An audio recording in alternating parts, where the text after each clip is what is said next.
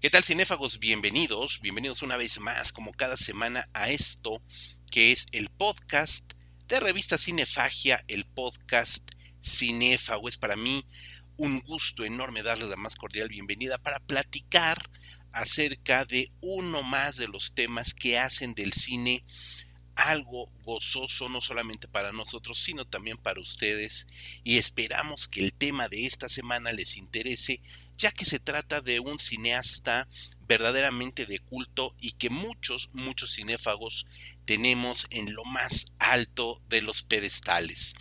Yo soy José Luis Ortega y como siempre les doy la más cordial bienvenida también a mis compañeros de aventuras, comenzando por el inigualable doctor Marcus. Marco González Ambrís, ¿cómo estás?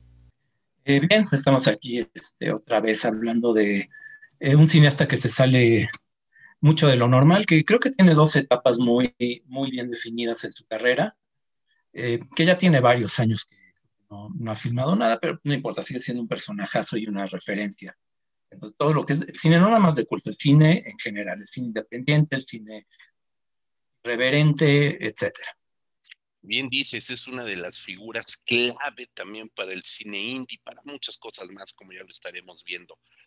Y por supuesto que uno de sus más grandes fans, en México por lo menos, es Rodrigo Vidal Tamayo. ¿Cómo estás? Muy contento, muy contento porque por fin se me va a hacer hablar de este director que, como bien dices, es uno de mis favoritos. De hecho, su película, no sé si sea la más famosa, pero ahorita diremos cuál. Es una, yo creo que es mi película favorita de toda la vida porque conjuga un montón de las cosas que me gusta ver en el cine. Y bueno, ahorita que digamos quién es, pues ya quedará claro por qué nos gusta tanto este cineasta. Es correcto, Rodrigo. Eh, pues vamos a hablar ni más ni menos que de John Waters, el rey del cine basura, mal llamado cine basura, hay que decirlo, un cineasta de auténtico culto, un cineasta que ha sido reverenciado por cineastas emergentes, por cineastas underground, por cineastas consolidados, no solamente por el cine que ha realizado, eh, ciertamente desfachatado, pero también con una carga ideológica que supera la manufactura y supera el que sea conocido como cine trash, como cine basura, por mucho. Eh, curioso, Rodrigo, creo que te lo comenté, se los comenté cuando estábamos planeando este programa. Hace poquitito, hace cosa de 15 días, estaba yo viendo en la televisión, en cable, el remake de Hairspray con John Travolta, etcétera, etcétera, eh, Mitchell Pfeiffer, y dije, ¿por qué diablos no le hemos dedicado un programa a John Waters? Y providencialmente cuando nos reunimos para planear este nuevo episodio, Rodrigo dijiste John Waters. Entonces ya, ya estaba que se conjugaran los astros el día de hoy. Pues vamos a entrarle y por supuesto te cedo la palabra, Rodrigo, porque sé que tendrás mucho, mucho que decir de este cineasta pues ya, eh, ya grande, ya mayor, tiene 75 años de edad, eh, nació en Baltimore, Maryland, que esto también es interesante porque es un cineasta que surge no de Nueva York, ni de Los Ángeles, ni de ninguna de las ciudades cosmopolitas, eh, y creo que eso también le da un sentido bien interesante a su cine. Rodrigo. Sí, fíjate que ahorita que dices esto de que es el, bueno, en, en Estados Unidos le llaman el papa del cine trash, The Pope of Trash Cinema, decías que a lo mejor que, no era un cine basura. Yo no creo que a él le moleste que le llamen cine basura, eh, sobre todo si eh, atendemos al hecho de que no es cine basura porque sea malo, a lo mejor porque le llaman así porque está hecho con bajo presupuesto, porque es cine independiente, pero también en realidad porque lo que hace es hablar sobre la basura de la sociedad, ¿no? ¿Cuáles son las cuestiones que eh, a lo mejor no, no son tan convenientes para todo mundo? Eh, el cine de John Waters es un cine muy, muy ácido con lo que él considera las buenas costumbres estadounidenses. Eh, sí, sí tiene relevancia que sea de Baltimore, porque como bien dices, pues no, no es una de estas ciudades reconocidas por su eh, escena artística, que sí la tiene. O sea, musicalmente, algunos grupos este, del subterráneo, sobre todo de las escenas punk, garage, han salido de Baltimore. Recordad que también de ahí es oriundo Edgar Allan Poe. Entonces es una ciudad que es, como de estas ciudades de abolengo, de rancio abolengo en Estados Unidos. Entonces el hecho de que John Waters provenga de ahí, pues sí es, eh, todo este, toda su obra artística, pues sí está encaminada como a decir, a ver, no, no, no, no tenemos que ser de Nueva York para poder hacer cosas que, eh, que pongan la puntilla en el comentario social, en el comentario crítico. Eh, decía yo al inicio del programa, es uno de mis directores favoritos. Eh, me faltarán ver algunas películas de su discografía, sobre todo de la etapa de los años 80, donde, pues, de alguna, por alguna razón que, no, me alcanzo a explicar, se volvió un cineasta totalmente mainstream, lo cual no significa que haya hecho películas malas o que haya puesto en duda su integridad, sus principios. Son películas que fueron comerciales, algunas de ellas con un éxito moderado para el tipo de películas que eran, pero al final de cuentas eran comentarios que siempre mantuvieron un, eran películas que mantenían un comentario social presente, eh, siempre crítico, siempre totalmente ácido, donde intentaba presentar personajes que rompieran el molde de lo que debía ser el sueño americano, y ahorita lo vamos a platicar ya que toquemos algunos títulos, eh, y decía yo, una de mis películas favoritas de toda la vida, si no es que mi película favorita, siempre que me preguntan cuál es tu película favorita, yo siempre voy a decir Pink Flamingos de, John Waters, porque tiene de todo, o sea, tiene violencia, tiene eh, obviamente la crítica social que ya mencioné, eh, tiene escenas de, terror, tiene escenas surrealistas, tiene unas escenas totalmente deschavetadas, o sea, es una película, a mí me parece muy completa. en algún momento di una charla sobre ella en la Universidad del Claustro de Sor Juana y había un profesor eh, gringo que daba la, materia de inglés que habló muy mal de la película y cuando me tocó a mí hablar sobre ella, pues sí, intenté explayarme un poquito de lo que significaba la presencia de Divine en una película de este tipo, por qué las actuaciones eran tan, tan feas, creo que no hay otra palabra para describirlas, y al final se me acercó el profesor y me dijo, oye, no había pensado todo eso que comentabas acerca de la película. Ahorita que hablemos de Pink Flamingos, me voy a explayar un poquito más, ahondaré en esto, pero justamente eso dice mucho de cómo en sus inicios fue un cineasta comprendido y se le diera este epíteto del papa del trash, no el papa, el papa del cine trash, del cine basura. Eh, y yo creo que es un apelativo que él asumió correctamente y en algún momento decidió que eso le iba a dar a su fanaticada y lo consiguió, ¿no? Y lo vamos a ver ahorita más a fondo. Y lo consiguió muy bien. Marco, algo que, me llama mucho la atención es que también eh, John Waters es un es producto de su tiempo. Él comienza a hacer cine a mediados de los años 60. Eh, por ahí eh, su biografía comenta que fue su abuela quien le regala una cámara de 16 milímetros y con la cual comienza a jugar. Y esto tiene que ver con muchos otros orígenes de los grandes cineastas del cine de terror o del cine de serie B que nos han marcado, que marcaron por lo menos en nuestra generación. Eh, George A. Romero, eh, John Carpenter, etcétera, etcétera, por supuesto Toby Hooper, y ya en los 80 Sam Raimi, tienen este mismo origen, que la familia alienta por supuesto, su eh, cinefilia primero y después también alientan su carrera artística. Esto es muy importante también en la concepción, también lo vamos a platicar, que tiene John Waters como un artista orgánico, no solamente cinematográfico. Eh, bueno, antes de entrar en eso, quiero completar un poco esto de la eh, origen de John Waters en Baltimore, porque hay, dos aspectos que sí me parecen muy importantes, ¿no? Eh, Baltimore, sí, como lo mencionó muy bien Rodrigo, no es uno de los grandes centros culturales de Estados Unidos. Eh, digamos, sí tiene su escena pues, artística local como pues, cualquier ciudad, digamos, de un tamaño respetable, pero la cercanía que tiene con Nueva York, porque está como a dos horas en tren, que es la forma más fácil de llegar, pues te remarca mucho, ¿no? El hecho de que estás como en las afueras, de que si tú tienes ciertas inquietudes artísticas, vives en Baltimore, pues estás, estás, en un lugar donde no pasa nada, ¿no? Y estás cerca de uno de los epicentros de culturales a nivel mundial, ¿no?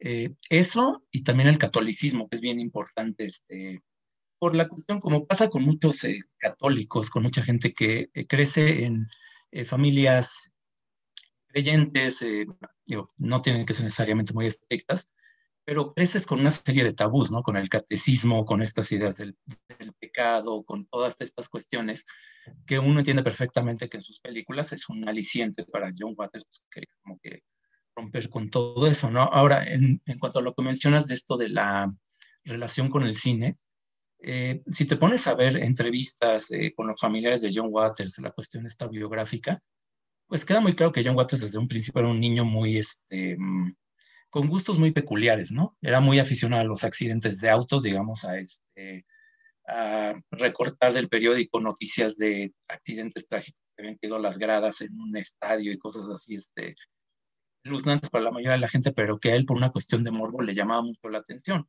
Entonces, pues para los papás darle una cámara de cine era como, bueno, pues vamos a dejar que se exprese, ¿no? Este, dentro de todo lo que puede hacer, dentro de todo el, vandalismo en el que podría estarse involucrado por tener esa eh, eh, mentalidad tan poco convencional, pues mejor que haga películas y que se, que se entretenga en algo, ¿no?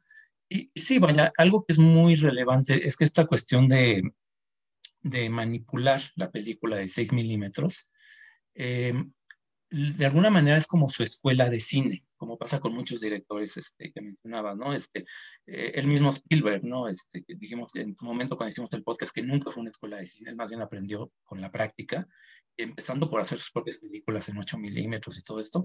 Con John Waters pasa lo mismo, este, él pues, desde muy chavito tenía su cámara, él mismo editaba en su, en, el, eh, en uno de los cuartos que tenían ahí en la casa, entonces él sabía usar la cámara, sabía cómo editar, sabía, este, asesorándose un poco con las pocas personas que se dedicaban al audiovisual en Baltimore. Este, solamente había un estudio, eh, de un laboratorio que podía revelar película y pues, el dueño le, explicaba, ¿no?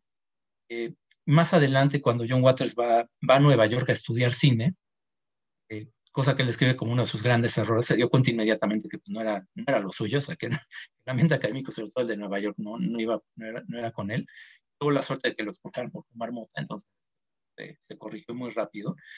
Eh, pero ahí fue como cuando se confirmó, ¿no? Esto de que pues realmente ese aprendizaje práctico que él tenía de hacer cine, eh, ya, lo, ya lo tenía muy desarrollado. Y aparte creo que hay que mencionar algo muy importante, que es que eh, mencionaste ahorita el cine serie B, que pues, es, es, importante, John Waters tiene muchas referencias a ese tipo de cine, pero algo que también marca mucho la primera etapa, esas películas, sobre todo en blanco y negro que hace, cortos y los dos primeros largometrajes, es también el ejemplo del cine vanguardista de Nueva York, ¿no? De, Andy Warhol, de este, em, Kenneth Anger, de, sobre todo los hermanos Kuchar, que son mucho más irreverentes, son mucho más este, como paródicos.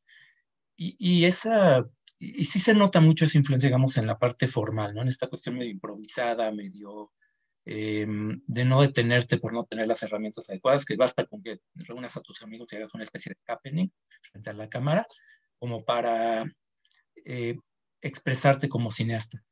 Y yo vincularía esto también con el hecho de que John Waters siempre ha tenido un, un apetito cinematográfico muy amplio, ¿no? No es alguien que vea solamente cine de terror, no es alguien que vea solamente este cine vanguardista.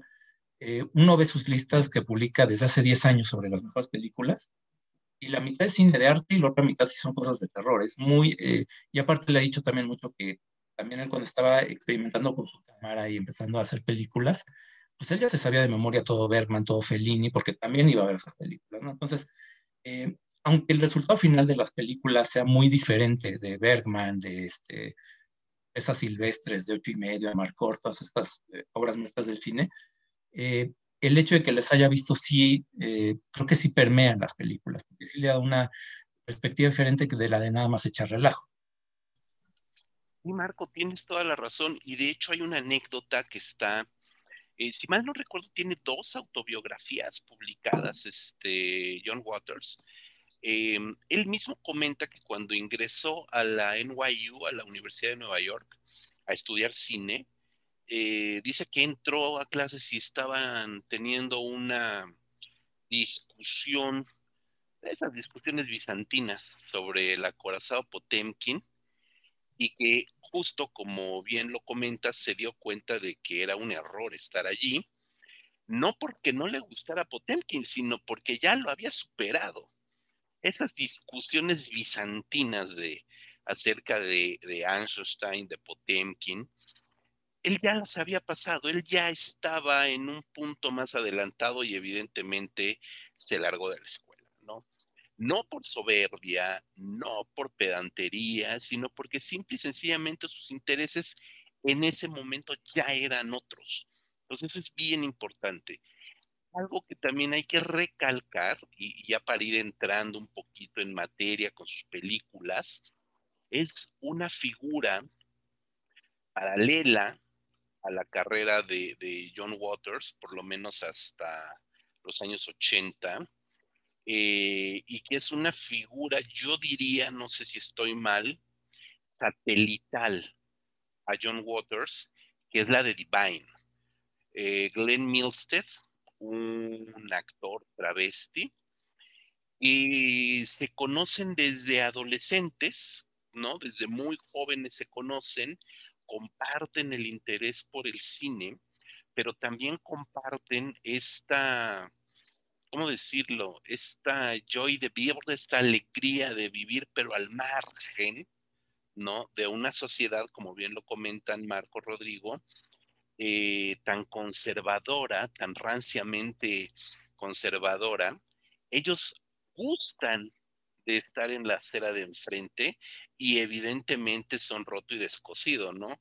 Y hacen una mancuerna creativa brutal, extraordinaria, desde los inicios, por supuesto, de sus eh, diferentes carreras como director y como actor. La presencia de Divine es, es impensable sin eh, John Waters y John Waters es impensable también sin Divine. Entonces creo que podríamos ir haciendo como un paralelismo entre ambos. John Waters comienza a filmar en el 64, fueron sus primeros cortometrajes y estuvo activo 40 o 50 años, del 64 al 2004 exactamente. Entonces ahorita iremos viendo eso tiene apenas 13 largometrajes, 13 películas en 40 años de, filmografía. Y él está muy contento de, de, no estar filmando ahorita. Creo que si quisiera lo podría hacer. Si quieren, pues vamos comenzando a ver algunas de sus películas, a revisar algunas de sus películas. Yo debo de reconocer, Rodrigo, que sus primeros trabajos, cortometrajes, y este mediometraje Eat Your Makeup, eh, no los conozco. De Eat Your Makeup hay algún pedazos de metraje en internet, sobre todo una, no, no me atrevería a decirlo parodia, una puesta en escena del asesinato de Kennedy, donde Divine interpreta a Jackie Kennedy, a Jacqueline Kennedy en aquel momento del asesinato pero no conozco íntegra la, película, pero creo que podemos empezar justo mencionando estos primeros trabajos que pues siempre son la semilla de todo el estilo que desarrollará después. Sí, nada más, eh, antes de eso, mencionar que no, solo fue Divine, digo, sí fue un componente importante de sus películas, pero tuvo una troupe de actores, o, bueno, tiene, ¿no? la mayoría de ellos están vivos, que lo acompañaron en la gran mayoría de sus películas, al menos haciendo ahí apariciones especiales, pero este, desde su primer largometraje hasta el último, vas a reconocer ahí varias caras, ¿no? Entonces, como dije, decía Marco, ¿no? Eh, comenzó haciendo cine con sus amigos y los mantuvo hasta, pues hasta su última película, ¿no? Entonces, muy bueno. Sí, como bien dices, José Luis, estos primeros cortitos, incluso los primeros cortometrajes, eh, digo, son eh, películas totalmente hechas pues para, para levantar acciones, para levantar ámpula, ¿no? Ese es, creo que ese es su, principal objetivo, eh, cosa que consiguió. A mí, la verdad, creo que, eh, bueno, eh, también no he visto todos los cortos, debo de admitirlo. Sus primeros largometrajes, Multiple Maniacs y, y Mondo Trasho, bueno, insisto, son películas que se nota todavía ahí un, a un cineasta que se ve que tiene mucho ímpetu, muchas ganas, pero como que todavía no consigue cuajar bien las historias, tiene ya las situaciones, tiene ya como los esbozos de los personajes que quiere lograr, pero todavía no logra que sean esas películas que de veras se, conviertan en, en algo realmente memorable. Creo que eso lo consigue hasta Pink Flamingo. Pink Flamingos, donde ya creo que Divine es donde se desata y logra crear este personaje que a la postre se convertiría pues en, su modus vivendi, ¿no? De, de, de, esta persona. Entonces, em, insisto, son, son sus primeros trabajos son eh, totalmente, se, me se, me va la palabra, es, incendiarios, van por ese, como que quieren nada más eh, picar las llagas, picar las llagas, pero todavía no tiene un discurso bien armado, ¿no? Eso creo que, insisto, lo logra hasta Pink Flamingos. Ahorita que hablemos de Pink Flamingos, pues ya me clavo un poquito más. te interrumpiste como muy, como muy, rápido, Marco. Eh, nada, es que, mira, yo los cortos igual no los conozco, la verdad, pero de las dos películas yo creo que sí hay una, sí se ve una mejora. Eh, creo que sí hay, se puede percibir entre Multiple Maniacs, que es el segundo, y Mondo Trasho, que es un primer largometraje, que el mismo John Waters siempre ha dicho que eh, eso, era, eso debió ser un corto, que en realidad no tenía razón de ser extenderlo tanto tiempo, porque es como muy improvisado, no hay diálogos, todo se llena con, con música. Eh, sí es muy provocador, tiene muchas escenas donde ya es como blasfemo y contestatario, pero ya las eh, Multiple Maniacs es como un poquito más coherente, es como un poquito más, este, eh, sigue teniendo una estética pues bastante underground con estos eh, personajes, más que actores, este, personajes excéntricos como Mick Stowe, David Lockhart, que eran no solamente actores, sino que ayudaban en muchas de las cosas detrás de cámaras. pero ya tiene ahí creo que escenas memorables, ¿no? Este, está, por ejemplo, esta, es el Multiple Maniacs donde está se muestra la, pasión de Cristo, pero combinada con una escena de sexo anal en una iglesia, ¿no? Este, como para eh, igual reforzar esta idea que menciona de la reacción con el catolicismo. Y hay también referencias en serie B, ¿no? También Multiple Maniacs, casi al final de esta escena famosísima de cuando a Divine la viola una, una langosta gigante. Es, digo, se ven los cables y se ven los hilos de los efectos especiales, pero no importa, ¿no? Es como está dentro de la estética pues, del cine de serie B de los, 50. Pero sí, yo creo que sí, este, mm, el, salto de calidad ya lo da con Pink Flamingos. Creo que por, bueno, por un elemento, porque, porque es maduro, pero también porque ya al, hacer uso del color, creo que también aprovecha mucho mejor esa estética kitsch y camp este, que había desarrollado, pero que no había explotado en pantalla tanto como ya lo hacen Pink Flamingos. Y de hecho, creo que desde, estos momentos, desde estos momentos, ya se puede ver algo que también iremos desarrollando un poquito, que es el sentido que le da a los personajes femeninos, ¿no? Que son personajes femeninos también brutales, desatados, pero sumamente decididos y que van a contracorriente de todo. Yo creo que incluso, incluso supera por mucho a otro cineasta que también se ha dicho que tuvo como estos ímpetus eh, de género, como lo fue Ross Meyer. Ross Meyer de alguna manera también incorpora toda esta parte erótica y ciertamente de explotación eh, de los cuerpos de sus modelos, de sus actrices. Es muy sabido todo el, este fetiche que tenía eh, eh, Ross por el busto de las actrices y lo utiliza en distintas formas.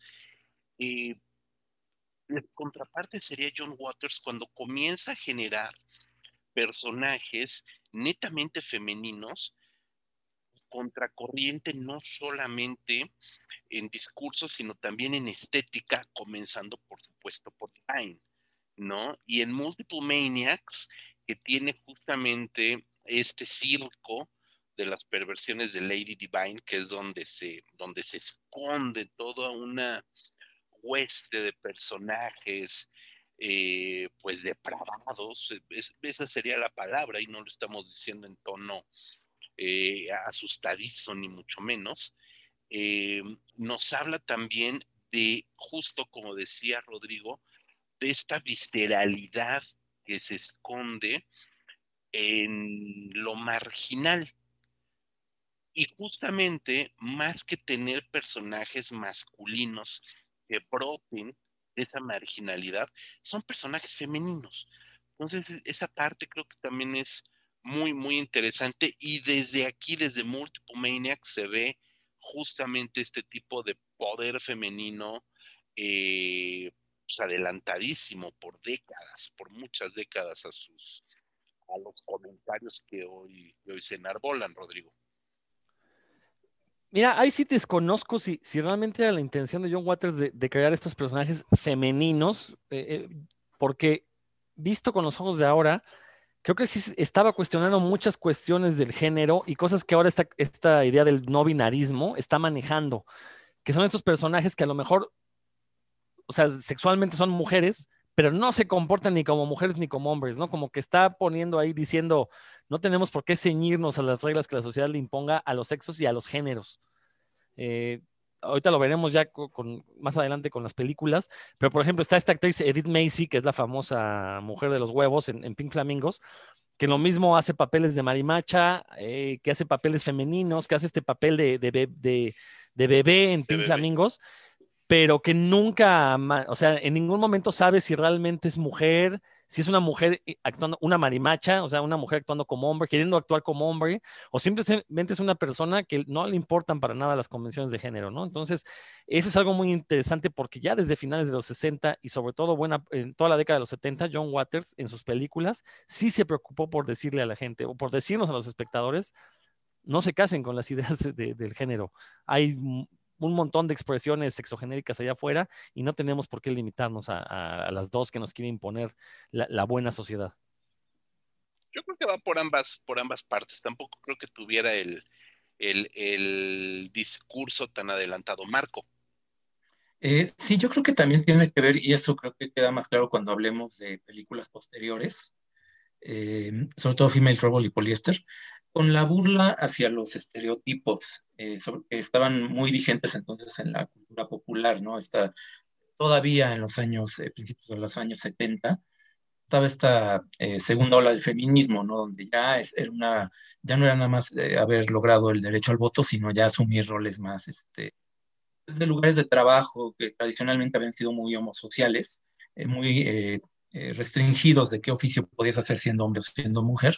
Ya en los 70, a principios de los 70 ya se estaba rompiendo con eso, pero la cultura popular, la cultura, la cultura de masas más bien, estaba todavía muy rezagada respecto a, ese, a esos eh, cambios de mentalidad, como pasa siempre, ¿no? Siempre este, eh, el discurso más masivo a nivel de medios siempre va un poco detrás, eso no, no debería extrañarnos. Entonces, yo creo que también tiene mucho que ver con eso, ¿no? Este, eh, simplemente hay que tomar en cuenta que ah, en ese momento estamos todavía muy lejos de la cultura de las drag queens y de RuPaul. Este, bueno, Divine es un antecedente muy claro eso, ¿no? Pero ya había algunos personajes, eh, fines de los 60, que ya estaban empezando a romper con esos eh, estereotipos, Jackie Cortis, por ejemplo, pero seguía siendo la imagen travesti como el travesti que aspiraba a ser una mujer muy bonita y muy femenina, ¿no? Cosa que Divine, pues de ninguna manera este, encajaba con ese, modelo, ¿no? Ya desde ahí era como muy, muy contestatario. Em, entonces yo creo que yo añadiría eso también, ¿no? Esta cuestión de, más allá de que se ha adelantado su época, tiene mucho que ver también con el diálogo que John Waters estaba estableciendo y que lo hacen en todas sus películas con lo que era la cultura dominante de su época. Y justamente lo deja muy claro en su siguiente película. Ahora sí, Rodrigo, échate de tu ronco pecho. Ni más ni menos que la obra cumbre, ¿no? Una obra cumbre muy temprana, hay que decirlo, en la filmografía de eh, John Waters, que es Pink Flamingos, una película del 72, que pone el bastión muy alto incluso para él mismo, creo, ¿no? Y que a fin, creo con esta película llega a un punto bastante culminante y a partir de ahí tiene que venir justo una, una transición. Pero en esta película, abierta y llanamente Divine, eh, que no se llama Divine, se llama Babs en la película, es este, el personaje es Babs, es calificada como la persona más inmunda, asquerosa, grotesca del mundo, ¿no? Y si vemos la película sabremos por qué. Rodrigo. Creo que hay que mencionarlo. Mira, José Luis, es mi película favorita. No creo que sea como el punto más alto en la filmografía de John Waters, no porque tenga una película que sea mejor, sino porque creo que después de lo que nos presenta en Pink Flamingos, que hay que decirlo con todas sus palabras, hay una escena donde Divine come caca de perro, real, o sea, una escena real de, coprofagia, eh, que de hecho es una escena que se, ve que está como pegada a la película, ¿no? Fue así como, a ver, Divine, ¿qué puedes hacer para que la gente ah, pues va a comer caca de perro, ¿no? Porque viene al final de la película y ya no, ya no aporta nada a la historia. Ojo, no estoy diciendo que eso sea malo, ¿no? Nomás simplemente se ve que fue una, una escena ahí, un pegote que le hicieron. Y, que desgraciadamente es la, escena por la que se recuerda la película, cuando la película tiene mucho más, y tiene escenas que a mí me parecen mucho más grotescas, eh, más eh, más fuertes que esta escena de coprofagia. Tenemos una escena donde una pareja está teniendo sexo con una gallina y matan a la gallina en cámara. O sea, se, este, la empiezan a aplastar, sale sangre, se embarran de sangre los actores. Eh, entonces, esa escena me parece muchísimo más gruesa que, que, que, Divine comiendo caca. Tenemos una escena donde Divine se pone un bistec entre las piernas, camina todo el día con el bistec y al llegar a su casa lo cocina. Bueno, a lo mejor no se comió en el bistec que se puso originalmente, pero eh, la idea de que se está comiendo ahí un bistec macerado en su entrepierna, pues también es muchísimo más, eh, puede ser muchísimo más fuerte que, una escena de copropagia, que por otro lado, pues sí es bastante explícita, pero es muy directa, ¿no? Habrá que ver qué nos dicen, cuál es el el discurso que se manejan en las, otras escenas que menciono. Entonces, insisto, si es una gran película eh, porque, eh, digo, tiene todos los ingredientes de, cine independiente, de cine de clase B. Como decía hace un momento, tiene elementos de horror, tiene elementos surrealistas, tiene elementos del, del sinsentido, del teatro del absurdo. Se ve que John Waters estaba en ese momento influido por muchísimas cosas Estamos hablando de inicios de los años 70, este, incluyendo drogas, también influyeron, y, quiso meterle toda la película. Y con todo eso, genera una película que narrativamente es muy coherente si uno está en la idea de aceptar lo que nos está brindando John Waters a través de ella. Pero como ya mencionamos, es una película que eh, pues pone a pensar al público acerca de muchas de las actitudes, ¿no? La idea de que una persona en Estados Unidos quiera ser la persona más asquerosa del mundo, bueno, creo que con los realities quedó claro que había gente que luchaba por eh, generarnos sensaciones no necesariamente placenteras a los espectadores, ¿no? lo hemos visto, el, reality show de Donald Trump, pues presentó un montón de personas igual o más detestables que la propia Divine en esta película, ¿no? Babs Johnson es el nombre de su personaje. Entonces, eso ya nos dice mucho de la, de la visión que tenía John Waters acerca de la sociedad gringa en la que si sale un concurso para ver quién es la persona más detestable, los gringos van a participar. ¿Por qué? Porque tienen que demostrar que son lo más en el mundo. Entonces, ya desde ahí la película está marcando un, eh, pues, una declaración de principios de lo que planteaba hacer John Waters. Insisto, no creo que sea su mejor película en el sentido técnico. Por lo menos las, sí, las dos o tres que le siguieron son muy superiores en ese aspecto. y, también la historia es igual de, profunda o de eh, crítica, como lo queramos ver, que, Pink Flamingos, pero Pink Flamingos tiene estas escenas que ya mencioné. ¿no? Entonces, como que la gente sí se va por la idea del escándalo, de lo grotesco, que, es una película grotesca, o sea, eso no se pone en duda. Pero hay que ver más allá de lo que nos presentó en las imágenes, porque ahí sí, eh, todo el trasfondo que le mete John Waters a esta película es algo que de veras se puede ver una y otra vez la película y le va a encontrar muchísimas cosas, ¿no? Iniciando por el, acento del narrador al inicio de la película que nos dice quién es Bob Johnson, que es un acento pues totalmente barbajero en los Estados Unidos, que los gringos lo escuchan y es como escuchar nosotros al, al naquito o estos acentos cómicos de indígenas, que luego, luego remiten a ignorancia, a pobreza, cosas así. Entonces, ya desde ahí John Waters está, está abriendo la película diciendo, ah, ¿esto te molesta? Pues esto va a ser lo más leve que vas a ver en mi película. Y efectivamente, de ahí es una sucesión de perversiones, es una sucesión de, imágenes que no son aptas para, todo público y no me refiero a la cuestión de edad, sino a la cuestión de, valores. La escena este del cuate que abre y cierra el ano, así en, en, primer plano tenemos un ano, un ano que se está abriendo y cerrando, oye, ¿quién aguanta eso, no? La gente se espanta con películas como Saló y creo que esta película tiene cosas muchísimo peores, y peores en el buen sentido, ¿no? A eso me refiero. Entonces, insisto, es una película que sí es una declaración de principios que eh, pues marcó a John Waters y por eso decía yo hace un momento que me sorprende que en los años 80 haya logrado abandonar este gueto del cine independiente, que se haya quitado esta aura de soy un niño malcriado y haya brincado por completo al mainstream. Porque las películas ochenteras, que a pesar de que también son críticas, pero son películas muchísimo más convencionales para el público estadounidense. Y es en los ochentas cuando él se vuelve realmente una superestrella ya a nivel, eh, pues sí, en, el área de lo comercial. Pero afortunadamente firmó Pink Flamingos, donde pudo darle rienda suelta a toda su creatividad, donde pudo meterle todas las escenas que se le, que se le ocurrieron y que termina entregando esta película que la verdad es, es como un anticuento de hadas. Creo que esa es la mejor definición. O sea, si los cuentos de hadas eran para enseñarle lecciones y que los niños se portaran bien, pues Pink Flamingos es una, toda, eh, es una lección para que nos portemos mal, pero no para joder al prójimo, sino para joder a esas buenas conciencias, a esas buenas costumbres que, que, que, la sociedad siempre pretende mantener a la gente como en, encasillada, ¿no? Y John Waters dice, no, si la, sociedad te está exigiendo que te comportes de una forma, pues come caca, ¿no? Y ya vas a ver que con eso te van a dejar de molestar.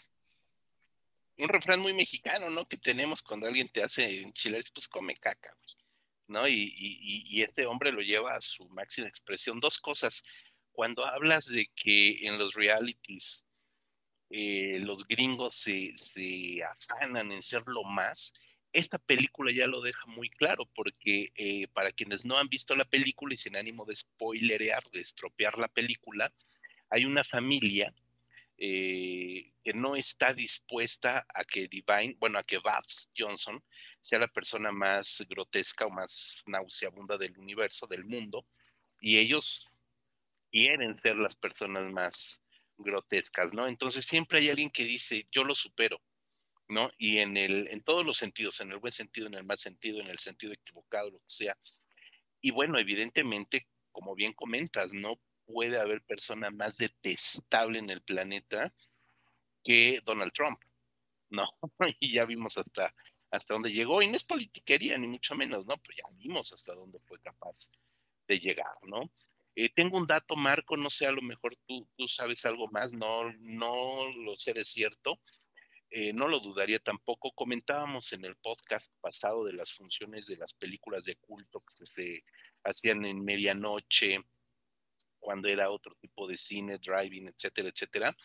que Pink Flamingo se mantuvo 10 años ininterrumpidos en cartelera en estas sesiones de medianoche, en estos cines eh, dedicados a este tipo de películas en Nueva York. No lo dudaría. Sí, de hecho fue una de las películas emblemáticas de las Midnight Movies, ¿no? De las eh, películas de culto en el sentido original de ser películas que tenéis que ir a un lugar específico y a un horario muy especial para, para verlas. Eh, y creo que también vale la pena mencionar que fue, es la primera película de John Waters que se exhibe comercialmente, digamos, en cines convencionales, este, de hecho, una de las primeras funciones, si no estoy mal, fue en el Festival de Cine de Baltimore, ¿no? Este, cosa muy, muy extraña que exhibiera ahí. Y ya después, bueno, el circuito, sobre todo un circuito, ese circuito de cine de arte de Estados Unidos de los principios de los 70, donde podías ver una película de arte y a la semana siguiente había una película porno, porque ya habían, este, era también el año que se estrenó Garganta Profunda, era la época del porno chic, y después a la siguiente semana podías ver Flamingos, ¿no? Era, había un circuito ahí alternativo de, de cine que también tiene que ver con, con, el fin de la censura, ¿no? Este, de hecho, eh, en la etapa anterior, algo que no, no mencionaste, todos los pleitos que tuvo John Waters en esa etapa medio experimental, porque Maryland, el estado donde está, la ciudad de Baltimore, fue de los últimos que todavía tenía una eh, comisión estatal de censura, porque en Estados Unidos era así, ¿no? no había un organismo federal que censura películas, no había, digamos, como aquí en México la Secretaría de Gobernación que por las clasificaba, sino que ahí cada estado, siguiendo la, la cultura de Estados Unidos, cada estado tenía sus propias eh, normas y su propia legislación, y Maryland, al ser un estado católico, fue de los últimos en, este, en, mantener esa censura estatal. Eh, entonces, sí, bueno, también eh, tenía mucho que ver con esa liberación, ¿no? De poder expresarse como él quisiera, de poder decir lo que se le antojara, y, creo que el humor de la película tiene mucho que ver también con que era un humor marihuano, ¿no? eran, John Waters estaba fumando mota cuando escribió el guion, todos sus amigos hacían lo mismo, este, después de final la famosa escena de la popó, todos se fueron a este, eh, bueno, los actores se fueron al departamento de uno de ellos a seguir fumando, y es también como el chiste, ¿no? De que cuando te dé el monchis vas a comer lo que sea, ¿no? Hasta, hasta caca de perro en este caso, ¿no? Tiene mucho que ver con ese humor muy, muy como de cómic underground, muy como de, de burlesque, este, anticipándose también, bueno, estamos viendo que se anticipó a la cultura de los drag queens, a los reality shows, con esta parte de enaltecer gente grotesca. Bueno, John Waters lo hacía con cariño, por lo menos. Em, y vaya, eh, y también el, body positive, este, digamos que tiene toda una serie ahí de, de asuntos en los que se estaba adelantando a, lo, a, lo, que iba a venir después. Pero coincido con Rodrigo, creo que las películas que siguen, aunque están olvidadas por la notoriedad que tiene Pink Flamingos, están al mismo nivel. Esa trilogía de la basura, que es como el, el nombre no oficial que tienen esas tres películas, Pink Flamingos y las dos que siguen, eh, sí representa una de las cumbres de la obra de Waters. Síguete, vete de filo con Female Trouble, Marco, del glorioso año de 1974. Bueno, eh, y lo voy a vincular justamente con esto que mencionaba de, de los estereotipos femeninos, porque la historia trata de, eh, el personaje de Female Trouble es, empieza como una estudiante inocente de preparatoria, aunque el papel lo hace Divine, obviamente, se llama Don Davenport, y la causa del rompimiento con su familia, porque cumple con todo este estereotipo de delincuente juvenil, como las, este, mujeres, como es muy, muy típico el melodrama, y no solamente en Estados Unidos, sino en, creo que todo el mundo, esto de que las mujeres, las jovencitas deben portarse bien porque si no van a empezar a andar con malas compañías, van a caer en malos pasos y van a, dedicándose al crimen, la prostitución, etcétera, etcétera, ¿no? Eh, la película, de hecho, se, se burla de esa, de esa pauta, de esa fórmula narrativa, porque se pues, empieza con esta eh, chica no tan inocente, Don Davenport, que su, tu berrinche, el, gran pleito que tiene con su familia, es porque ella en Navidad que le regalen unos Tata Heels, que la traducción creo más correcta sería tacones de puta. Papás obviamente dicen, no, pues ¿cómo te vamos a regalar eso? Las señoritas no, no usan ese tipo de zapatos, le dan unas zapatillas y eso provoca ese lacabose porque ella pues, pisota todos los regalos, tira el arbolito, este, se huye de la casa. Y justamente una historia como muy episódica la va a llevar a conocer pues a gente este, em, de mala entraña, pero bueno, de mala entraña muy a lo Baltimore, ¿no? Este, conoce por ahí a los criminales, a los que conoce primero son los dueños de un salón de belleza, cosa muy, muy extraña que sea un salón de belleza como frente para actividades ilegales y donde sale otra vez David Locker y sale creo que este, no me acuerdo si es Ming Stoll también la que sale haciendo el papel, sí, sí es ella. Eh, ah, no, perdón, no, no, es Mary Vivian Pierce, otra de sus actrices fetiche. Y a partir de ahí justamente no se va, eh, de alguna manera retoma la, la, idea de Pink Flamingos, esto del, mm, de competir para luchar contra los valores, porque bueno, hay que recordar que la gran meta, lo que mueve a Don Davenport, su, su objetivo en la vida, es como ser reconocida por dar el mejor discurso en la, en la tilla eléctrica. Ya desde ahí sigue teniendo esta cuestión como de ir en contra de todo, romperlo todo.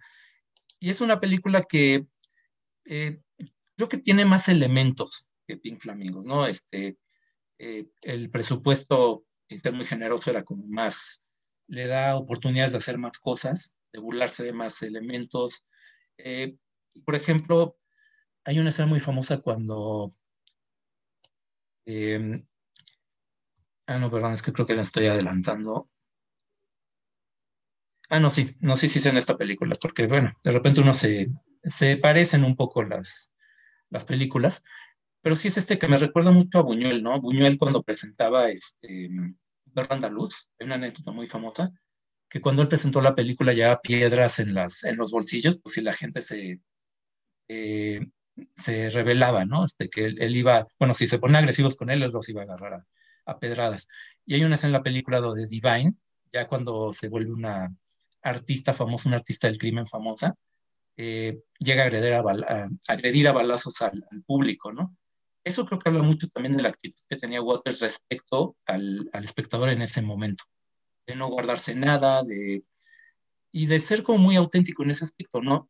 No, no era una cuestión como de comercial de no es un cine de terror muy sangriento porque sé que eso va a generar morbo, sino es más, más como de, mm, de regodearse en ese mal gusto, ¿no? Es, creo que es curioso que muchas películas de John, de John Waters te las encontrabas, creo que ya no tanto, en libros dedicados al cine gore. Por ejemplo, en la, tengo la, por ahí las, estas guías del cine splatter de John McCarthy, y siempre me he preguntado por qué salen ahí las películas, por qué sale Pink Flamingos y Female Trouble, etcétera, porque gore como tal realmente no, no, no, no se dedican a eso las películas.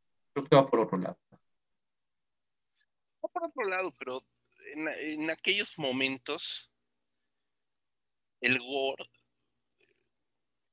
incluían algunos teóricos, historiadores, etcétera, escenas escatológicas que no tuvieran necesariamente que ver con sangre. Algo que pues ya, ya estiraba demasiado la liga. Básicamente son películas inclasificables, ¿no? Definitivamente.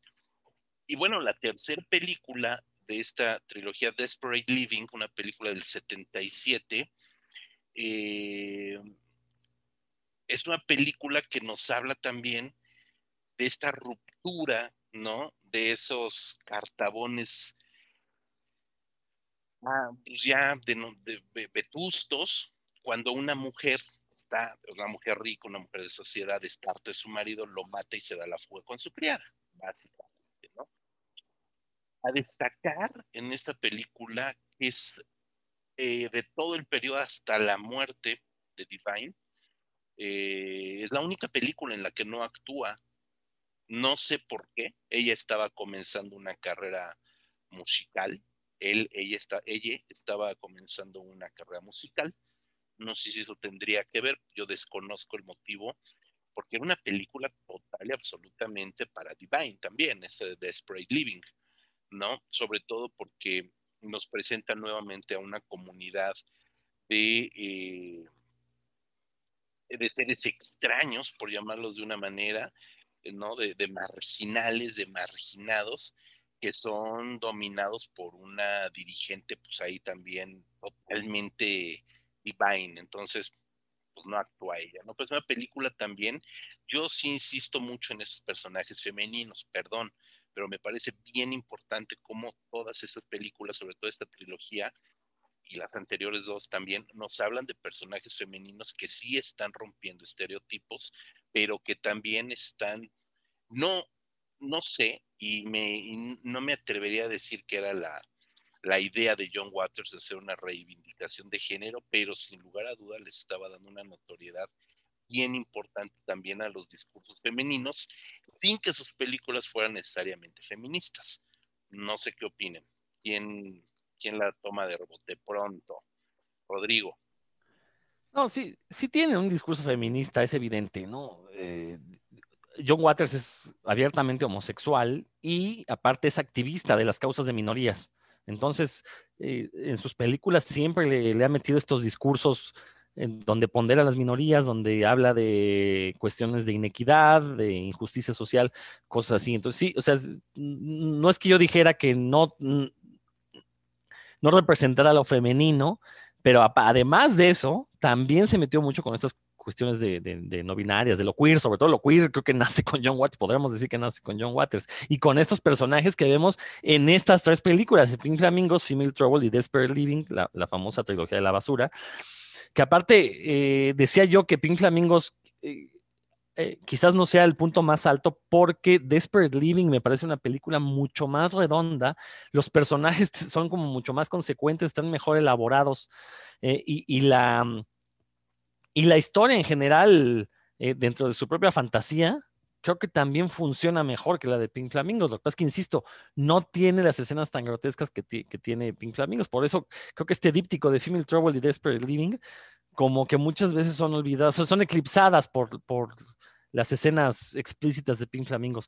Eh, Desperate Living también me parece que eh, fue una de las principales influencias para lo que posteriormente fue el cine de la troma, esta villa donde son exiliadas eh, estas mujeres, se llama Mortville en la película, uno la ve y es el antecedente de Tromaville directo, así se nota la influencia, ¿no? Que, que, Kaufman, Lloyd Kaufman vio este, las películas de John Waters y dijo, quiero hacer esto, ¿no? coincido con Marco, eh, yo también conocí la obra de John Waters por estos libros españoles donde metían en, en los listados de cine gore películas como Pink Flamingos, como eh, Desperate Living. Y sí, ya que uno las ve, bueno, ¿dónde está la sangre? ¿Dónde, la sangre a borbotones, ¿no? Porque, por ejemplo, en, Pink Flamingos sí hay sangre, en Desperate Living sí, por ahí hay algunas torturas, cosas así, pero realmente no son películas explícitamente sangrientas. Sin embargo, creo que precisamente el meterle estas ideas, esta imaginería tan, tan grotesca, tan explícita, tan violenta, a pesar de que no usa la sangre, creo que sí es suficiente para meterlos en este grupo del cine gore, entendiendo no el gore como este cine sangriento, sino este cine donde uno va a ver las pasiones humanas representadas de la manera más explícita posible, sin llegar al porno, aunque algunas lo hacen. Entonces, eso es lo que, lo que me parece interesante, sobre todo de esta trilogía. Creo que eh, son estas tres películas las que definen al, John Waters de los años 70 y, y, que son películas que todo aficionado al cine debería conocer para darse cuenta de dónde han salido estas ideas que ya posteriormente las vimos, ¿no? Eh, a principios de siglo ya su, surgió esta comedia guarda, esta comedia eh, escatológica que le debe muchísimo a John Waters, ¿no? Y son precisamente estas películas, yo creo que las que son la punta de lanza para todo este cine escatológico, todo este cine que, que pretende mostrar un humor eh, basado en explícitamente en caca y pedos, ¿no? Entonces, estas tres películas yo creo que son mi trilogía favorita en toda, en, en toda la historia de mi vida y se las recomiendo a quien, quien, no, las haya, quien no las haya visto o si, o si nada más vieron Pink Flamingos, que no pierdan de vista ni Female Trouble ni Desperate Living, porque se van a encontrar con un paso más allá de lo que ya vimos en Pink Flamingos. Marcus, por favor. Y este, bueno, quiero mencionar a dos personajes. No hemos hablado de Vincent Peranio, que es el director de arte de películas de John Waters casi desde el principio. Eh, pero creo que pues, sí vale la pena mucho mencionarlo, sobre todo en Desperate Living, porque crea justamente este, esta localidad ficticia de Mortville, donde todo es de mal gusto y todo es exagerado y todo es, todo es kitsch. Y ahí es donde Vincent Peranio, pues, sí, este, no estaba atado al realismo, ni siquiera al realismo eh, eh, escatológico de, de, Pink Flamingos, puede hacer algo totalmente irreal y totalmente este, fuera de cualquier, eh, algo totalmente desmesurado. Y la otra persona, bueno, a, a falta de, de, Divine, que eh, creo que hasta eso no se extraña tanto la, la, esa presencia este, de, de, Divine en, en Desperate Living. Eh, pero tenemos, por ejemplo, a Liz Renee, que era ni siquiera una actriz, es que era famosa por... Uh, eh, porque había sido novia de un mafioso, se había negado a testificar con él, lo habían, lo habían mandado a la cárcel. Eh, después, pues, al aprovechar, para aprovechar esa fama, se dedicó al burlesque. Eh, y de hecho, tenía un libro, tiene algunos libros publicados, pero el primero tiene un libro, es un libro autobiográfico, que tiene un título fabuloso, que es Mis primeros dos mil hombres. Entonces, ese tipo de personajes también, a John Waters también le son como muy seductores, ¿no? Estos personajes eh, como forajidos de la vida real, de alguna manera ligados al, al mundo del entretenimiento, que justamente serían como carne de cañón para los reality shows.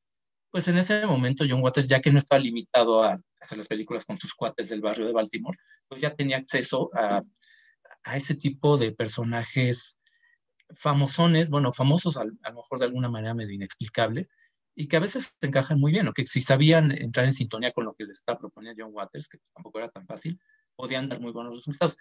Ya más adelante lo hace igual, no de forma tan vistosa con Tracy Lords en Cry Baby, por ejemplo, pero eso es algo que está también siempre muy presente, ¿no? Siempre tratar de, eh, de alguna manera relacionarlo con escándalos reales, que es algo que le llama mucho la atención, ¿no? En la anterior por ahí sale este, un juguete de Tex Watson, que era uno de los seguidores de Charles Manson, porque siempre ha tenido esta relación John Waters con ese tipo de personajes reales, pero eh, parecen salidos de una de sus ficciones, ¿no? Es totalmente eh, ajenos a cualquier código de conducta normal. Sí, totalmente. Pues es de alguna forma llevar también a la vida real esta, creo, este interés reivindicatorio, ¿no? De, de personalidades y de gente que siempre se ha mantenido como, como excluida, ¿no? El caso de Tracy Lords lo vamos a comentar también, ¿no? Como de alguna manera es darles esta reivindicación. Desperate Living cierra no solamente esta trilogía eh, de la basura, sino que cierra la década más propositiva en, todo lo que ya hemos comentado, eh, totalmente contracultural. Y comienza una nueva faceta, la década de los 80, donde solamente tiene dos películas, curiosamente. La primera de ellas, Poliéster. Y yo me acuerdo, y siendo muy niño la veía yo como anunciada porque, y que llamaba mucho la atención, porque tenía como una tarjeta con olores, ¿no? Era como en nuestra generación, quizás lo que nos estén escuchando y son más jóvenes no van a ubicar estas tarjetas rascahuele que luego se convirtieron en pegotes, estampitas aromatizadas, que si tenías ahí eh, este, una estampita de un melocotón, pues le rascabas y olía a durazno, etcétera, etcétera, ¿no? Y parte del, em, de los gimmicks de esta película era tener justamente una serie de aromas nauseabundos, ¿no? Que eso era algo que llamaba mucho la atención. Yo nunca, evidentemente nunca tuve este tipo de, tarjetas. La película sí se estrenó en México, sí se exhibió comercialmente en los cines mexicanos. Eh, yo estaba muy niño para poderla ver en, en salas cinematográficas y desconozco si aquí en México habrán llegado con todo y las tarjetas. Yo me imagino que no, yo me imagino que no, pero sí es una película que no sé si en México fue, seguro, muy seguramente, estoy casi seguro, que fue la primera película de John Waters que se exhibió en cines en México. Dudo mucho, bueno, estoy seguro que Pink Flamingos no se, no se exhibió en cine y evidentemente las anteriores tampoco. ¿no? Yo no sé si Desperate Living, quizás lo, lo dudo mucho, pero Poliéster sí se exhibió en cines en México y ya nos estaba hablando también de otra figura, todavía tiene estos gags, todavía tiene algunas de estas eh, intenciones muy del cine setentero, con Divine, eh, con toda esta serie de personajes que siguen siendo la trupe de este hombre, con personajes como el hijo que es un fetichista, de los pies femeninos y que pasa a ser un atacante de, mujeres que les rompe los pies, eh, una hija que repite un poquito el tema de, este de female trouble, que es embarazada, una chica embarazada, etcétera, etcétera, un marido pornógrafo. Creo que esta poliéster la vi hace muchísimo tiempo en una copia en VHS de Juan Eladio, que en gloria esté. Eh, creo que ya era un tanto reiterativa y repetitiva de los principales gags de, eh, de John Waters. No me parece que sea como una gran, gran película, Marco. Eh, mira, el caso de Poliéster sí no es tan llamativa como la trilogía de la basura, pero es porque ahí John Waters estaba satirizando justamente este género de melodrama para señoras. Eh, y específicamente, bueno, específicamente a Douglas Sirk, este director que usando la técnica del Technicolor, eh, usando esta como paleta de colores muy, muy exagerada, de alguna manera buscaba reflejar los conflictos interiores de mujeres eh, que enfrentaban situaciones de infidelidad, de divorcio, etc.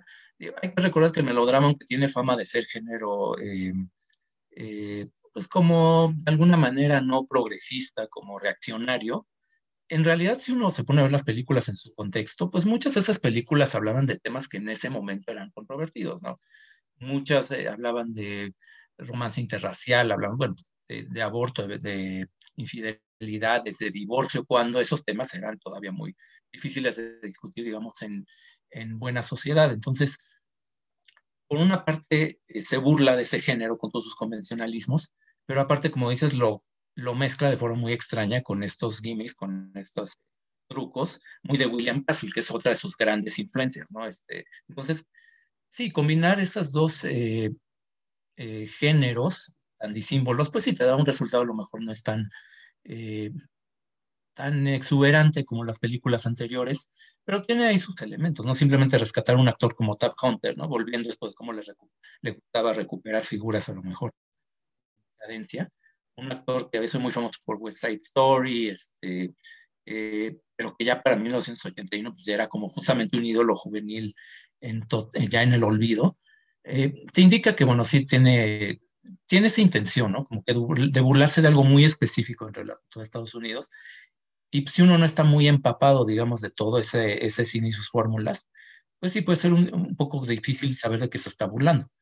Eh, y de todos modos, bueno, no me parece, y tal vez no sea la mejor película para entrar a ver a, John Waters, aunque es accesible porque no es tan agresiva, pero es mejor verla ya, este, digamos, como viéndolo como parte de su trayectoria, es hacer cosas cada vez más, más aceptables, menos agresivas. Rodrigo. Sí, justo a eso iba, ¿no? Como que en los 80 se dio cuenta que podía llegarle a más gente con ideas eh, igual de subversivas, pero matizando la manera de presentarlas. Y creo que con poliéster es con, donde se da esta inflexión. Aunque coincido contigo, José Luis, sí no es de sus mejores películas. Creo que lo mejor de la película es el nombre. Eh, eh, la verdad queda muy bien. esta idea de esta sustancia artificial, plástica, viscosa, ¿no? Que, que, pues como una metáfora de la, de la sociedad eh, gringa en este caso, aunque se puede extrapolar a otras sociedades. Eh, nada más regresando a esta cuestión de la tarjeta de odorama, que es como se llamó. Mira, José Luis, yo la verdad no sé si se habrá estrenado en el, en, el año que salió o el año siguiente en México, pero yo estoy seguro que en 84, 85, no sé si fue de estreno o fue su estreno en México, sí se anunciaba en televisión con la tarjeta Odorama. Y de hecho, Jorge Grajales, gran gurú del cine aquí en México, en algún momento a Facebook subió una fotografía de, su tarjeta de dorama de cuando él la fue a ver al cine.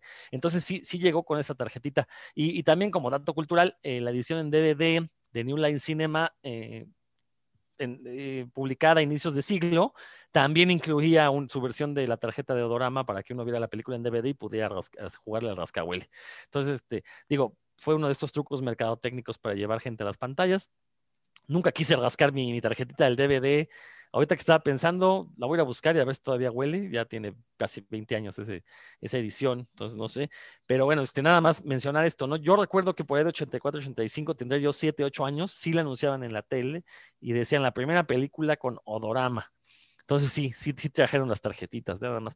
Y bueno, creo que ya lo que mencionó Marco acerca de la película, eh, no, no hay mucho más que añadir. Eh, salvo, eh, salvo, resaltar esta última idea, bueno, la, idea con la que cerró Marco, que efectivamente vas a traer más moscas con la miel que con la hiel, ¿no? Entonces, después de dechavetarse con estas tres películas en los 70, eh, comienza la década de los 80 con una película que si bien no es sosa, simplemente ya no tenía la agresión que, que tenían las otras películas. Y veremos que con la siguiente película, que es Hairspray, todavía endulzó un poco más eh, lo que no significa que sea una película hueca. No, para nada, no, no, para nada hueca, al contrario. A mí me gusta mucho Hairspray. Evidentemente estamos hablando de la versión original, no, no cabe la menor duda de la película del 88.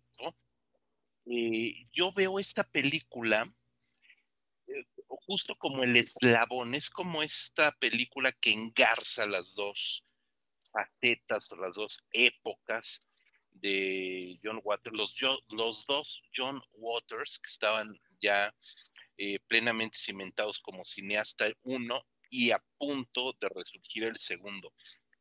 Hay que decir que cuando, cuando hace, eh, cuando filma Pink Flamingos tendría más o menos 25 años de edad, más o menos 25 años de edad. Aquí ya estamos casi rozando la década de los 90, ya va para cerca del cuarentón cuando firma Hairspray.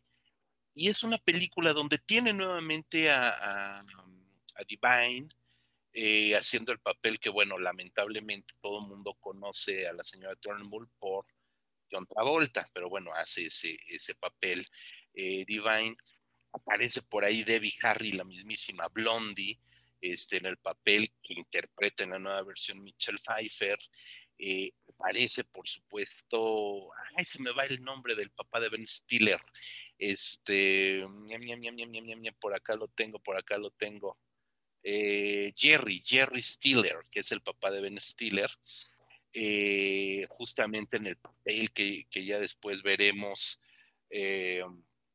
interpretado por, ya se me fue el otro nombre, estoy muy mal de la memoria, bueno, no importa. Entonces, ya es una película mucho más complaciente para los públicos. Es una película musical que no deja de tener también un discurso eh, pues de, diversidad, de, cuerpo diverso, de tolerancia, de inclusión, etcétera, etcétera, que yo me, estoy refiriendo mucho a la versión reciente, el remake, porque es lo que la gente más ha visto y el 90% de la gente del público desconocía que hubiera una película original que fuera, por supuesto, de John Waters, ¿no? Entonces también creo que aquí lo interesante de esta, de esta versión de Hairspray es que sí continúa mostrándonos a un John Waters que es completamente congruente con su línea crítica de discursos sociales críticos, eh, inclusivos, mostrando cierta hipocresía de la cultura república estadounidense. Hay que decir que John Waters es abiertamente demócrata, evidentemente no podría ser de otra forma. Eh, y, justo nos presenta toda esta carga conceptual que ha venido manejando ya en pues, prácticamente veintitantos años de carrera, 25 prácticamente, pero sí de una forma eh, no solamente mejor filmada en lo técnico, no solamente más eh, depurada en cuanto a lo plástico, a lo técnico, a lo estético, sino también mucho más eh, cercana a los grandes públicos, ¿no? De alguna manera, esta parte contracultural, reaccionaria, de escupirle a la cara al público, aquí no es que la haya olvidado, pero simplemente se las muestra de una forma mucho más llegadora ¿no? Para que los grandes públicos no se queden con la imagen de un viejo cochino, de un viejo puerco, que esas locuras de juventud ahí están, pero que ahorita ya está mostrándonos otra cosa. No creo que es una película que es, con trampa, es, no, me refiero a que la película sea tramposa, sino que de una manera inteligente John Waters hace trampa, hace, hace ciertas concesiones eh, bajándole dos rayitas a su discurso, pero justamente para lograr que se amplíe más la magnitud de este mensaje para llegar a otros públicos, ¿no? Hay que decir que esta película, Hairspray, se estrena, creo que sí fue el estreno mundial, ni más ni menos que eh, eh, en el Festival de Sundance. ¿no? Que ya estamos hablando que Sundance es un festival que ya este, donde se presenta lo más granado del cine indie y donde John Waters es recibido como este gran icono de la cinematografía independiente, ¿no? Ya como un autor cinematográfico más que como un cineasta emergente o como un cineasta este, eh, contracultural, etcétera, etcétera. Aquí ya se está presentando como ese gran gran maestro contestatario, eh, de alguna manera comenzando a rendirle pleitesía muy merecida a su obra, ¿no? Entonces yo lo veo que es como esa bisagra que une a estos dos mundos de, estos dos John Waters generacionalmente distanciados también. Esa es mi percepción un poco, Marco. Eh, bueno, a mí también sí me gusta mucho la película, este, vaya, sí es una nueva etapa en, en la carrera de John Waters. Em, y vaya, sí, sí me gusta mucho cómo maneja, porque es un ejercicio de nostalgia, ¿no? no es, eh, creo que eso tiene mucho que ver con que ya no quiera ser tan salvaje como antes. Es una película donde recuerdo uno de los fenómenos eh, muy notables de la cultura musical de los 60, que eran estos programas musicales eh, donde básicamente veías grupos haciendo playback y un montón de chavitos bailando, ¿no? Que para mucha gente era como el primer acercamiento que podías tener al rock, sobre todo en esa época. Em, pero aparte lo maneja con este discurso, pues, de, integración racial y aparte, eh, pues, con, al tener a Ricky Lake como actriz principal, pues una actriz que, pues, no es, pues, es como gordita, este, eh, y evidentemente también tiene ese discurso de, de, aceptación desde ese, desde ese punto. Aunque después Ricky como que se volvió muy mainstream y acabó haciendo este, como anfitriona de programas de, de revista tipo Oprah Winfrey. Pero bueno, por lo menos en esa, en esa película está todavía como con ese entusiasmo juvenil, eh, que aparte muy, muy contagioso, como una, un personaje muy carismático. Eh, y mira, yo estaba viendo eh, justamente antes de, que hiciéramos este podcast, hay una entrevista por ahí, creo que hizo para la televisión australiana, que fueron a visitar a, John Waters. Es hace ya, pues, ya varios años, como 15 años. Pero él explicaba que, bueno, es que tú como artista a lo mejor puedes tener 10 años, como con un estilo muy rompemadres y muy, este, eh, que te vale todo y que le escupes en la cara al, sistema.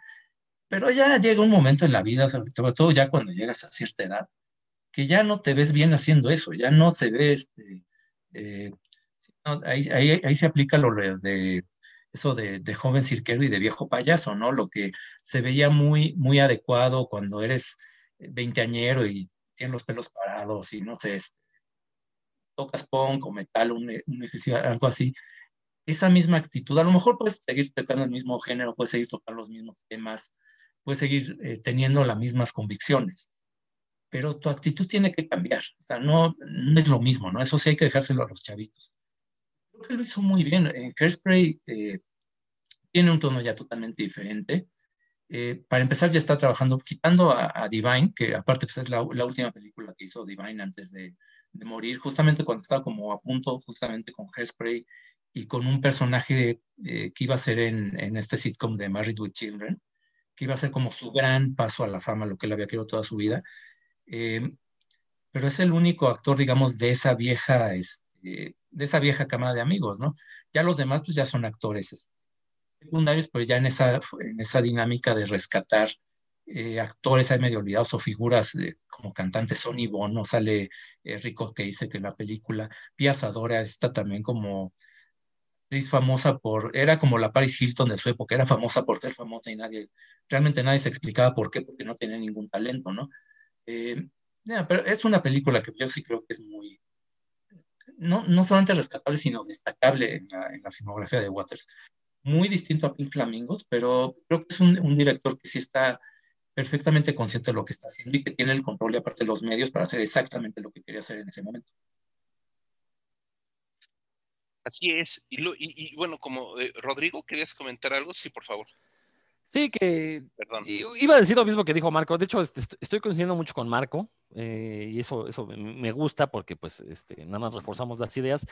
Eh, decía yo que con Hairspray precisamente brincó ya al, mainstream. John Waters eh, se ve que el tiempo que no estuvo filmando entre Polyester y Hairspray se dedicó a hacer relaciones públicas.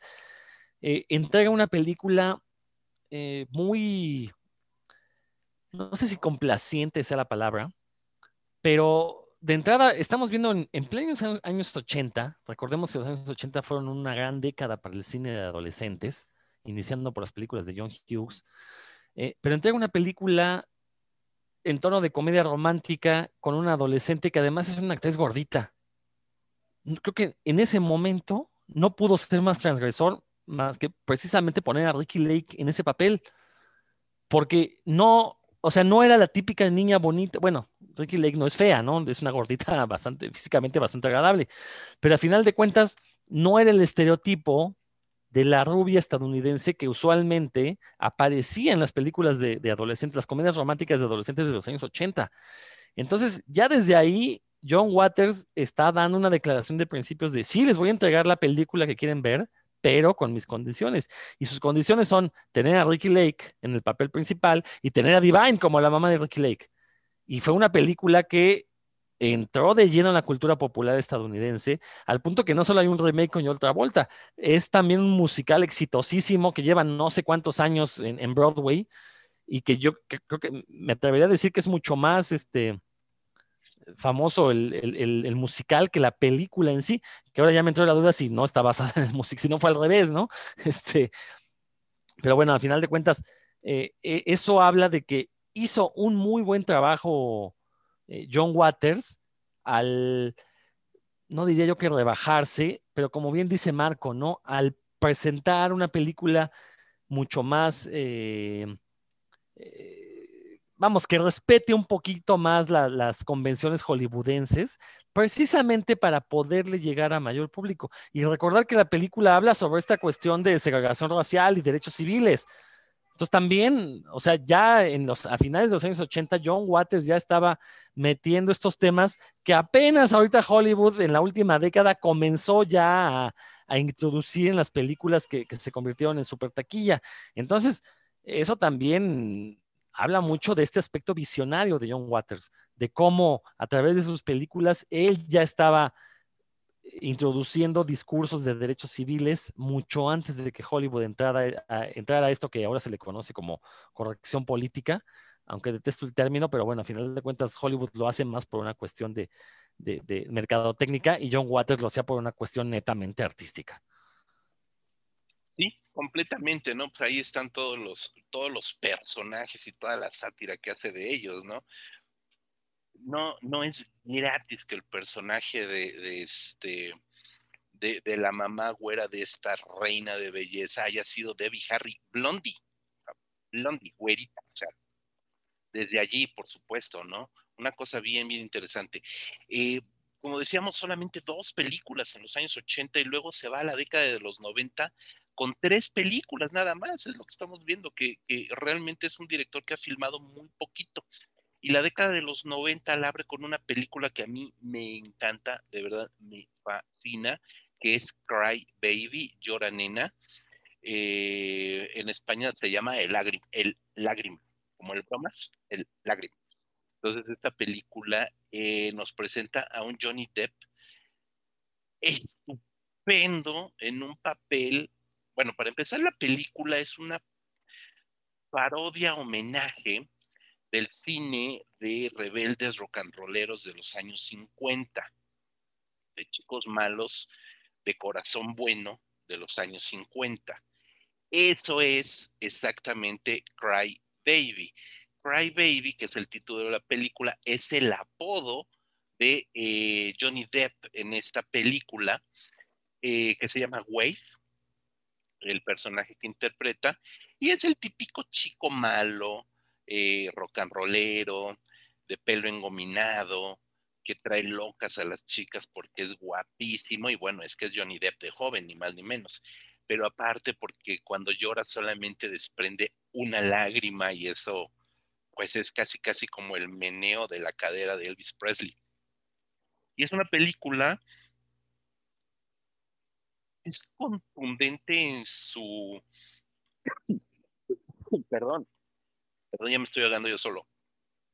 Es contundente en, en, en lo naif de su propuesta, pero también es contundente porque nos enseña a un John Waters capaz de dirigir una obra por completo atípica dentro de su filmografía, ¿no? Y lo hace de una manera maestra. Creo que realmente es una película sorprendente que sigue un poco en la estela del musical que ya nos había dado con, con Hairspray, pero que lo hace de una forma modélica.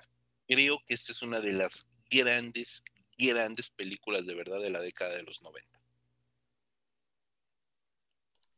Bien, Marco, por favor. Ah, pues, mira, a mí, bueno, no me gusta tanto la película. Yo me acuerdo que de mucha, expectativa después de Hairspray.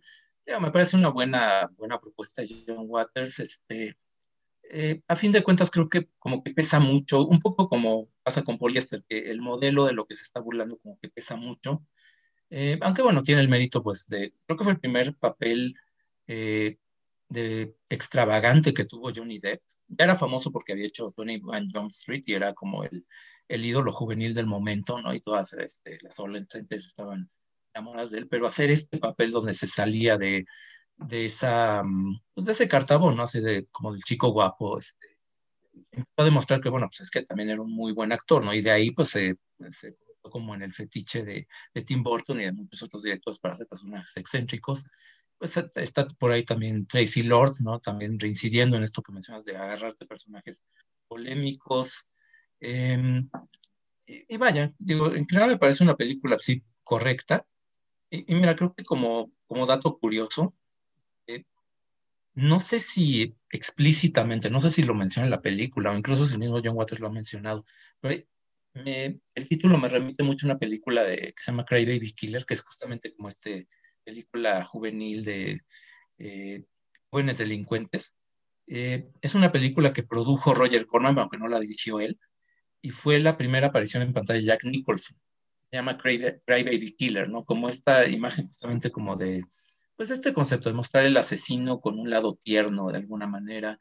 Eh, pero vaya, este, repito, me gusta más Hairspray, aunque bueno, pues sí tiene sus valores y sobre todo las que sean fans de Johnny Depp, pues bueno, pues no, no se quieren, no van a querer película por ninguna razón. Forman un buen díptico, que, que, nunca se han visto como un díptico, es decir, no quiere decir que sean películas seriadas ni mucho menos, pero forman un buen díptico bien interesante por el paso del musical de, de John Waters, Rodrigo.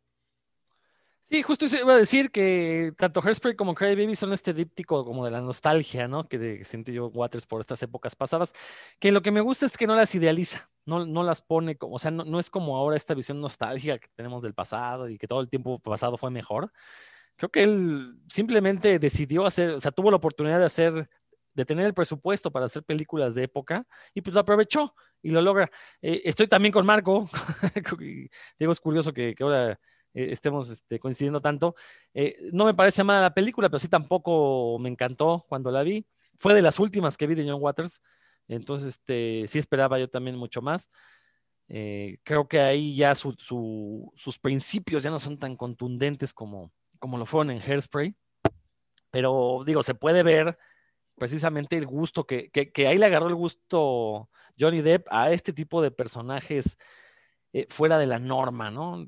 Aquí todavía quizás no sea ese personaje extraño como lo fue con Tim Burton, pero ya es un personaje que evidentemente está parodiando a estos galanes del cine de los años 50, eh, un poco de los 60, eh, y, e intenta por ahí tergiversarlo de cierta forma, ¿no? Entonces, ese es, digo, ese es su valor histórico y por eso es que vale la pena echarle un ojo una película en la, en la que John Waters haya querido este, teorizar, ¿eh? tampoco. evidentemente, aún una película como, como Hairspray eh, todavía contiene todos estos alcances, eh, ya lo acabamos de decir, ¿no? de crítica social, ¿no? Aquí, aquí en, en, en Cry Baby no. En Cry Baby sí creo que nada más es como este homenaje parodia a ese, a ese cine de los años 50 pero tampoco ya, ya no hay una, ya no hay una teoría, ya no hay este, un discurso, ¿no? En esta película, ¿no? Creo que ya eh, es como un divertimento. Creo que esta es la película más de divertimento que puede tener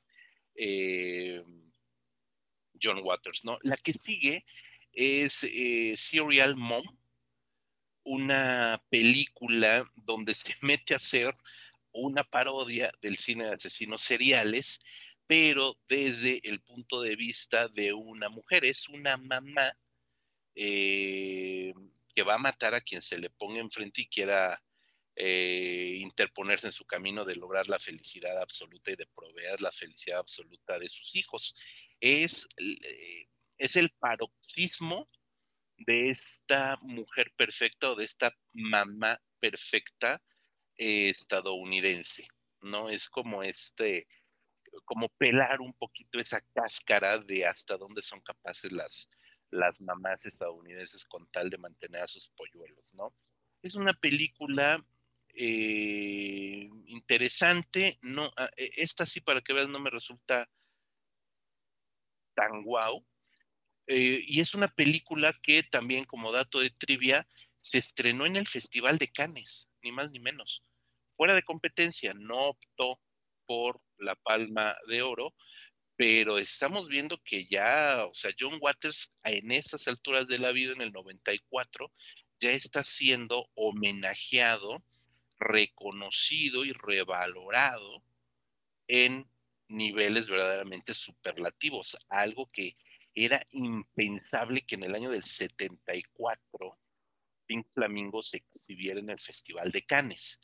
20 años, exactamente 20 años después, Serial Mom eh, ya se, estrena en el Festival de Cannes, ¿no? Entonces, pues eso también, también está interesante. Bueno, pues es, pues es una crítica mordaz a la Happy Family estadounidense, ¿no? Y sobre todo el personaje de estas mamás perfectas este, estadounidenses que si le prendes a ID Channel te vas a encontrar con un montón de, de programas de mamás asesinas, ¿no?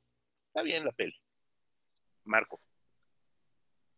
No, bueno, es que, bueno, eh, mira, a mí me parece como de las más flojas de John Waters. Este, Sí, digo, eh, creo que uno espera más, ¿no? Uno espera sobre todo algo más transgresor, sobre todo porque un año antes había salido esta de Michael Myers, la de me con una asesina, I married an axe murderer, algo así se llama, y creo que no está tan lejana, digamos, de ese tipo de comedia. Finalmente, pues, es una parodia como de este, esta mujer perfecta que en Estados Unidos es Martha Stewart, como esta eh, ama de casa perfecta, uno sospecha que pues, sí tiene tendencias medio psicóticas viéndola como todo tiene tan en su lugar que pues, algo debe estar mal con esta señora, ¿no? Pero fuera de eso, fue algunos comentarios sobre la obsesión, que ahora, bueno, es, eh, regresando a cómo se ha adelantado muchas tendencias.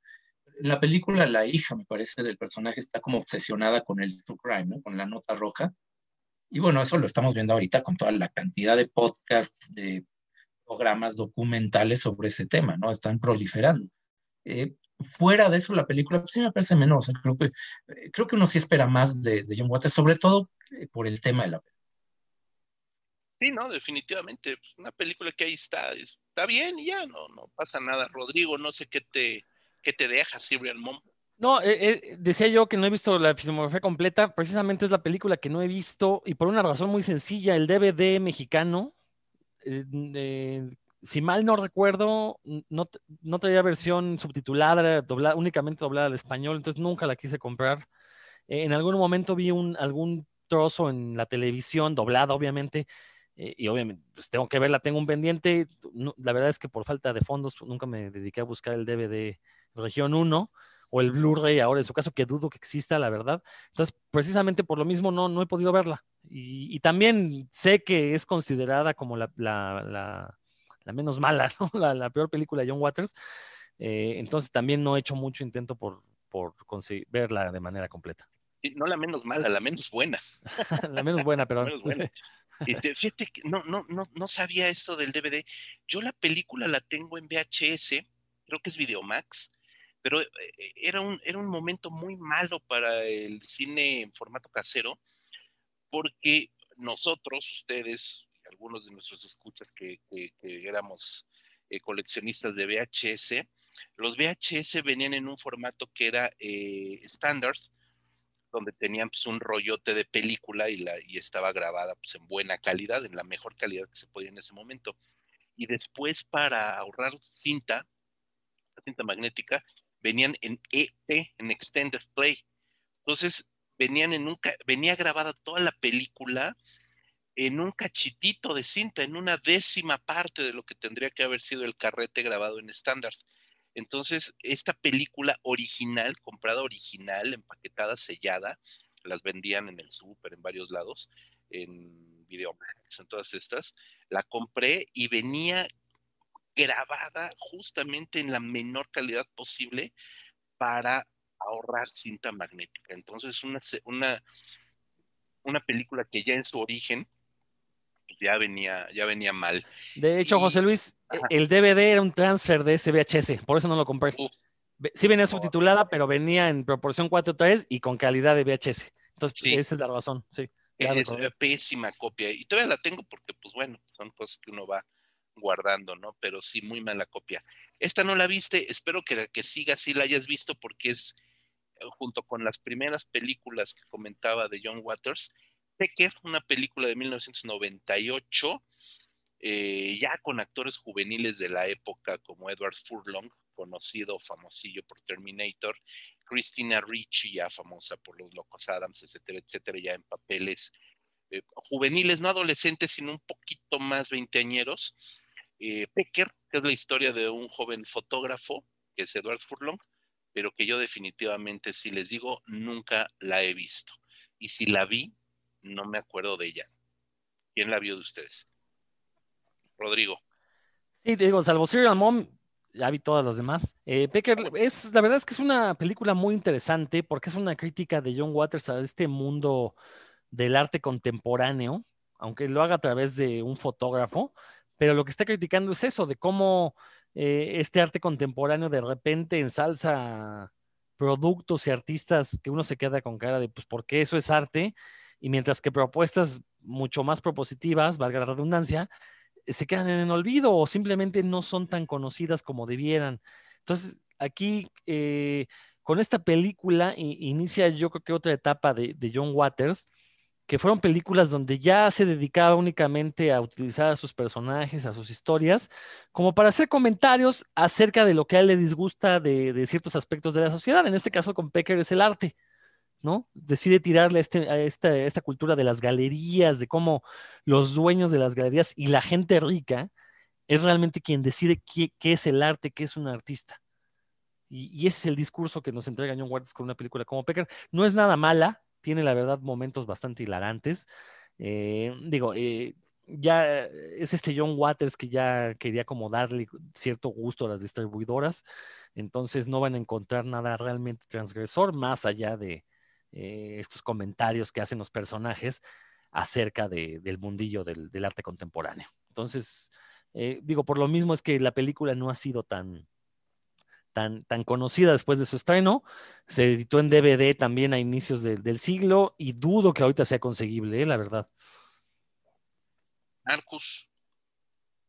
Es que mira, yo me acuerdo que la vi, creo que en, un canal de cable, no me acuerdo si Cinema Golden Show es algo así, este, pero hace casi 20 años, ¿no? Y, más allá de ese comentario, que sí, este es, es el tema principal de la película, ¿no? Como el, el mundo del arte Em, eh, muy en el discurso de, de, bueno, no, porque realmente no es el discurso de Abelina pero más bien es como, eh, como eh, las galerías de arte muchas veces incurren como en apropiación cultural, tomando cosas, sacando cosas de su contexto, ¿no? Agarran como arte callejero y lo presentan, lo, lo ponen en una galería y lo sacan como de su ambiente natural y lo llaman arte.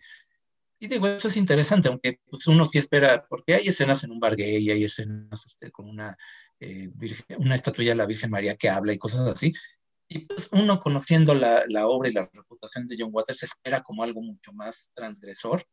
Pero bueno, el hecho de que yo la estaba viendo en, creo que en Cinema Golden Choice o algo así, y no era de noche, digo, era este horario familiar, pues creo que habla mucho de que pues no es una película de ese corte, ¿no? Sí, hay que entender eso, este, me parece, entre, por, lo que recuerdo, eh, entretenida, este, pues correcta, eh, pero pues, hasta ahí, ¿no? Este, yo sí la pondría como una, obra un tanto menor. Pues bueno, pues ahí la checaré Cinema Golden Choice a ver si, si algún día la cacho, porque nunca la he visto. Y llegamos a la década de los 2000, ya vamos a terminar este, este programa dedicado a, John Waters. En estos dos en estas dos décadas ha dirigido solo dos películas y ambas en el primer lustro del nuevo siglo. La primera de ellas yo recuerdo haberla visto y, me gustó mucho. Es Cecil B. Demented, una película cuyo centro, cuyo eje neurálgico es la crítica justamente ahora al mundo del cine, al mundo de los directores que se creen el último enfant terrible de la dirección cinematográfica. Eh, es, como escupirle un poco al cielo y caerle en la cara. Es, creo que eso es un escupitajo al cielo, esta película. Eh, por supuesto, el Cecil B. Dement hace referencia a Cecil B. DeMille, uno de los padres fundadores del cine de la época de oro hollywoodense, del cine de los grandes estudios del Hollywood de la era dorada. Es una película que nos habla de un cineasta underground que secuestra a una actriz consagrada, que es Melanie Griffith. Además, yo era muy fan de Melanie Griffith, me gustaba mucho, eh, para obligarla, pistola en mano, a filmar una película que, es toda una declaración de principios por parte de este cineasta eh, y su teoría su, manera de ver el cine, donde incluso, incluso el celibato es un eh, pues es, es, necesario para poder canalizar toda esa energía sexual en la creación del arte cinematográfico, ¿no? Es una película completamente, ¿cómo decirlo? No es que sea una mala película, no me parece una mala película, pero sí me parece una película muy desatinada viniendo de quien viene. Por eso creo que es como un escupitajo al cielo, porque a final de cuentas está criticando mucho de su origen. A mí me divierte muchísimo, porque evidentemente es una película de humor negro, guar, etcétera, etcétera, que no llega, por supuesto, a los niveles de su obra setentera. Me gusta la película, la disfruto mucho. Y bueno, pues ya, Marco. Mira, a mí me parece, me parece que pasa un poco lo que sucedía con Serial Mom, que ya estaba, eh, yo creo que las circunstancias ya lo están empezando a rebasar un poco. Y digo esto porque, bueno, eh, o sea, el, tema del cine, pero el cine en tono cómico y de parodia, pues no es algo nada nuevo, ¿no? Este, de hecho, un par de años antes, Frank Oz había dirigido este Bowfinger, esta con Eddie Murphy, que también es muy divertida, con Steve Martin.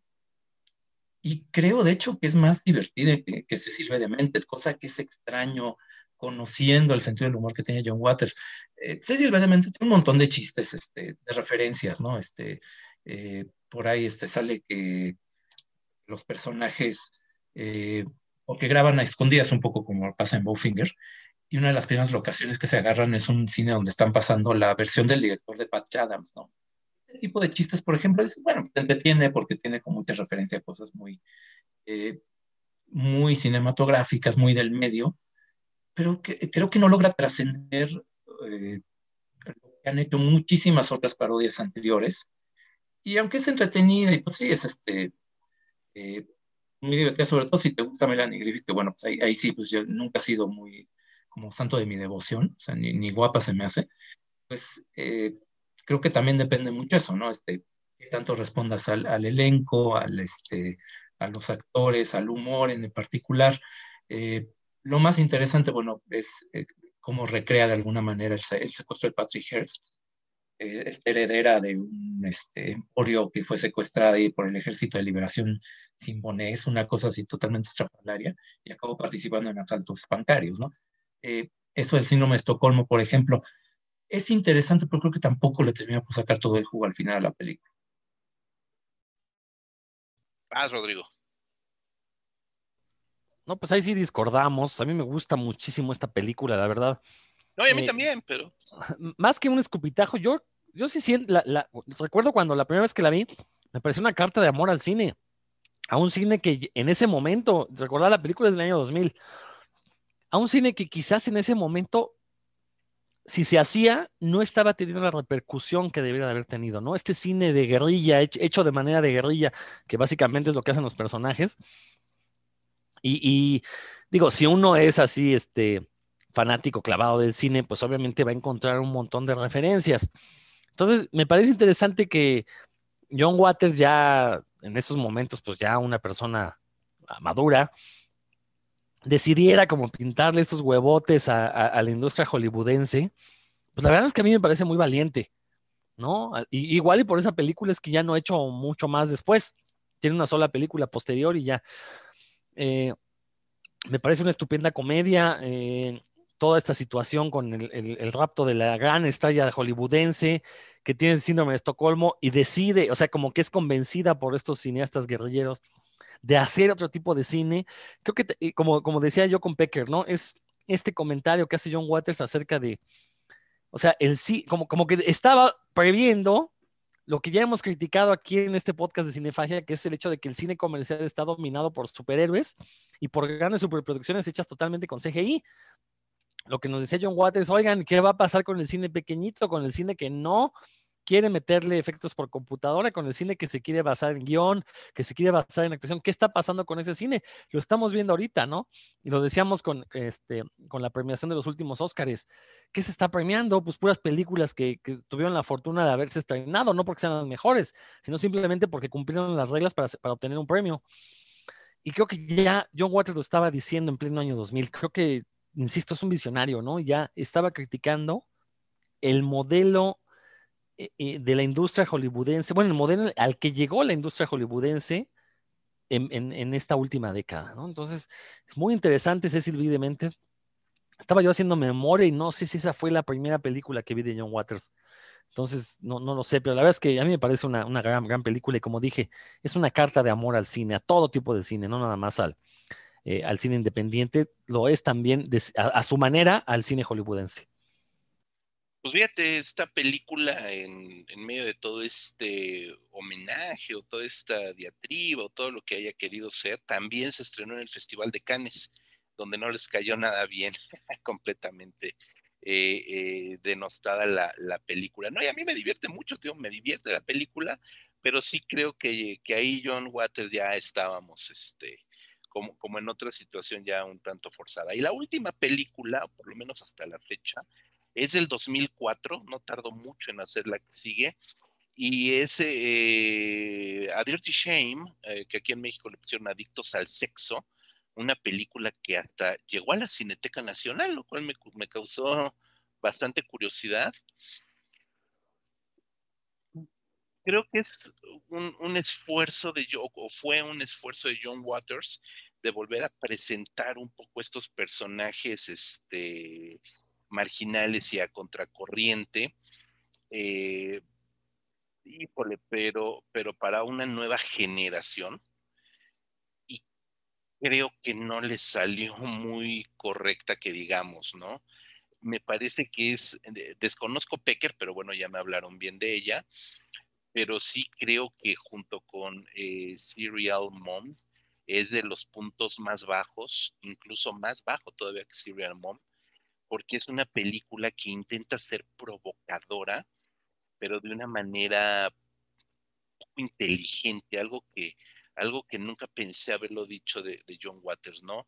El papel de una mujer ama de casa, reprimida sexual, su hija, este, en, en, la vena de estos personajes setenteros, pero totalmente fuera de contexto, Johnny Knoxville que toda la vida va a ser insufrible, etcétera, etcétera. Creo que es una película realmente fallida, creo que esta intención de golpear nuevamente a las sociedades mochas y bien pensantes estadounidenses, esta, este, esta cachetada, ese estrato republicano me parece total y absolutamente fallido, y absolutamente eh, innecesario porque otros ya lo estaban haciendo y mejor.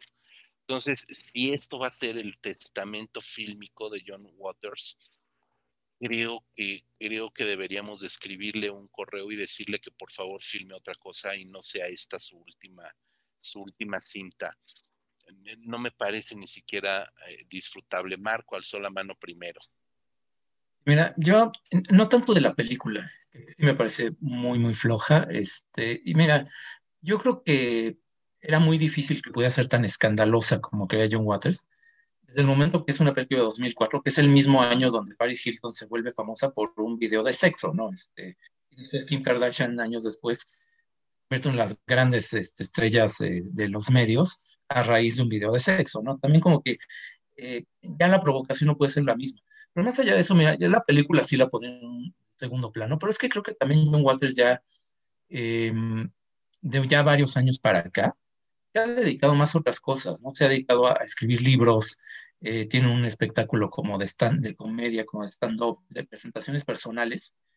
Y digo, más allá que esta película en particular y que esas noventeras no me gusten tanto, ahí es donde se ha mantenido muy bien como un personaje muy vital. Digo, más allá de ya alejado de la industria, de que sus películas no sean tan efectivas, eh, sigue siendo una delicia oírlo hablar, oírlo este, dar sus discursos, eh, sigue siendo muy gracioso, este, sigue teniendo un punto de vista muy, eh, muy personal y muy alejado pues de convencionalismos, convencionalismos no solamente frente al a las buenas conciencias tradicionales, a los republicanos, sino también como que no se cree del todo, no, se, no compra del todo mucho del discurso, em, como de las buenas conciencias de hoy, como de lo políticamente correcto de hoy. Entonces, bueno, sigue, creo que por ese lado, pues ahí sí yo no le, yo no reprocharía nada. Digo, si esa es su última película, pues ni modo. Eh, se ha dedicado más bien a otras cosas.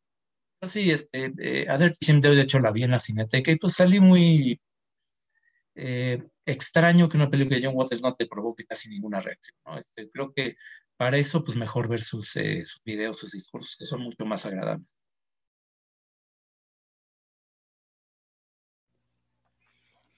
Eh, a mí, la verdad es que coincido con ustedes, es una película muy, muy menor. se nota un John Waters ya cansado, como que alguien le sugirió, oye, ¿por qué no regresas a estos personajes raros y estrafalarios que tanto te gustaban en los años 70 y no le salió. Yo soy de la idea, coincido con José Luis, su última película debió de haber sido Cecil B. Demented y, y hubiéramos tenido un cierre espectacular de su filmografía. A Dirty Shame creo que no tiene pies ni cabeza, como que eh, o sea, el discurso transgresor se pierde entre esta maría de personajes raros que, que, que, a final de cuentas no logra nada, ¿no? Tenemos esta mujer tetona, se me olvidó el nombre de la actriz. Selma eh, Blair. Selma Blair, eh, pero que, le ponen unas tetotas, pero realmente no, no hay una razón para que, que estas tetotas formen parte de la historia. El personaje de Johnny Knoxville también, o sea, obviamente puso a Johnny Knoxville porque era como el misfit, el desadaptado de moda en ese momento debido a Yacas pero no, no, no aporta mucho a la película. Y en general, sí tiene ahí comentarios políticos. El gran problema es que son muy directos, o sea, parece que te está dando una clase de, de, de política en la película y una clase por parte de alguien que evidentemente la política no le ha interesado mucho, salvo desde el punto de vista artístico. Entonces, ahí es donde siento que la película se pierde y efectivamente, pues sí, si esta es su última película, va a ser algo muy triste, pero al menos eh, eh, no se despidió con una película complaciente, entonces eso pues hay que darle cierto mérito, ¿no? creo que ahí podemos ya de, dejar eh, este perfil de, de, John Waters que hemos trazado en este programa. Pues sí, un largo perfil, un largo perfil, Poca, pocas películas para 40 años de, de, de carrera, evidentemente, ya lo dijimos, dos partes que, que, pues sí, las cortas muy bien por la mitad, y pues nada, a revalorar, eso sí, el cine de, de, de, John Waters, sobre todo el cine que hizo hasta, hasta los 80, con estas dos películas de la década de los 80, ver las que hizo en los 90 y a lo mejor la de los 2000, pues apreciarlas como lo que son también, un, un legado, un cierre de una obra. No sabemos si vuelva a dirigir, eh, es probable que sí, who knows hasta aquí podemos dejar este bonito programa dedicado al Pope del cine trash, este papa del cine trash. Rodrigo, ¿quién nos puedes recomendar además de Cinefagia? Bueno, ya que están en el canal de Revista Cinefagia, aquí mismo van a encontrar el podcast hermano Puros Cuentos, donde este mismo análisis que hacemos del cine, bueno, ya lo hacemos sobre cómics. Van a encontrar ahí eh, temas variados acerca del noveno arte yo los invito a que lo escuchen, lo encuentran de manera alternada, uno de revista Cinefagia, uno de puros cuentos. Marco, despidamos. Invitarlos, eh, como cada semana, que visiten revistacinefagia.com, nuestro sitio oficial, eh, donde desde 2003 hemos estado publicando. De hecho, pues, tenemos ahí varios textos que relacionados con el tema que estuvimos discutiendo hoy, un texto ahí de Amigos. De hecho, yo me acuerdo que hice por ahí un perfil de Tracy Lords hace muchos años, ¿no? Que también lo mencionamos. Y bueno, pues aparte de eso, pues nos pueden seguir en redes sociales, Cinefagia México en Instagram y en Facebook, Rep Cinefagia en Twitter. El podcast está en, como en cinco, seis o siete plataformas, no sé cuántas, pero bueno, las que me acuerdo son Spotify, Amazon Music, iTunes, eh, Himalaya y no me acuerdo cuál otra. Pues ahí estamos, en todos lados nos pueden contactar, eh, www.revistacinefagia.com Facebook, Twitter, Instagram, por supuesto nuestro canal de YouTube donde de vez en cuando tenemos algunas cosas nuevas. Eh, suscríbanse, por favor, suscríbanse, denle, eh, píquenle ahí a la campanita para que le lleguen las actualizaciones cuando haya. Y nos estamos escuchando la siguiente semana en el podcast de Revista Cinefagia, el podcast Cinéfago, donde todo el cine es debidamente desmenuzado. Yo soy José Luis Ortega. Hasta la próxima.